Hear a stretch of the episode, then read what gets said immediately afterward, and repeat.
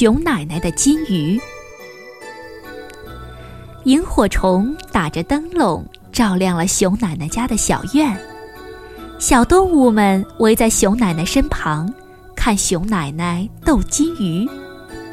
熊奶奶指着一条红金鱼说：“给大家唱首歌。”红金鱼嘴巴一张一合，冒出一串串泡泡，就好像在唱歌一样，大家听得聚精会神。熊奶奶又指着一条蓝色的丹凤鱼说：“给大家跳支舞。”蓝凤鱼优雅地游了起来，摇摆着尾巴，像在跳华尔兹，大家都看得入了迷。熊奶奶指着一条五彩的绒球鱼说：“来，亲亲大家。”只见绒球鱼。慢慢的浮到水面上，咚的一声，吐了个大泡泡，然后害羞似的沉到水底，好像向大家飞了一个香吻。大家看了哈哈大笑。小狐狸听见笑声，在小院外边缩头缩脑的偷看。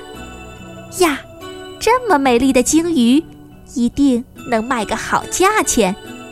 第二天，小狐狸趁奶奶出门去买蜂蜜，偷偷地溜进了熊奶奶家，把金鱼装进塑料袋里偷走了。小狐狸带着金鱼来到集市上喊：“嘿，好看又好玩的金鱼，大家快来买呀！”大家听见喊声，都来看稀奇。这些鲸鱼看上去真眼熟。有人产生了疑问：“呀，想起来了，这是熊奶奶的金鱼，没了金鱼，奶奶该多伤心呢！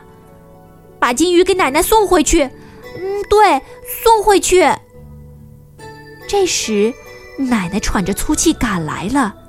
她听说小狐狸在卖金鱼，就明白是怎么回事儿了。家不要批评他了。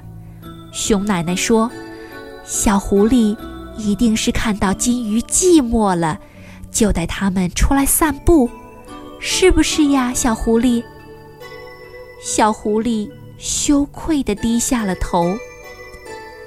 以后带金鱼出来散步，一定要记得给奶奶打声招呼，好吗？熊奶奶摸着小狐狸的头，亲切地说：“小狐狸。”认真的点了点头。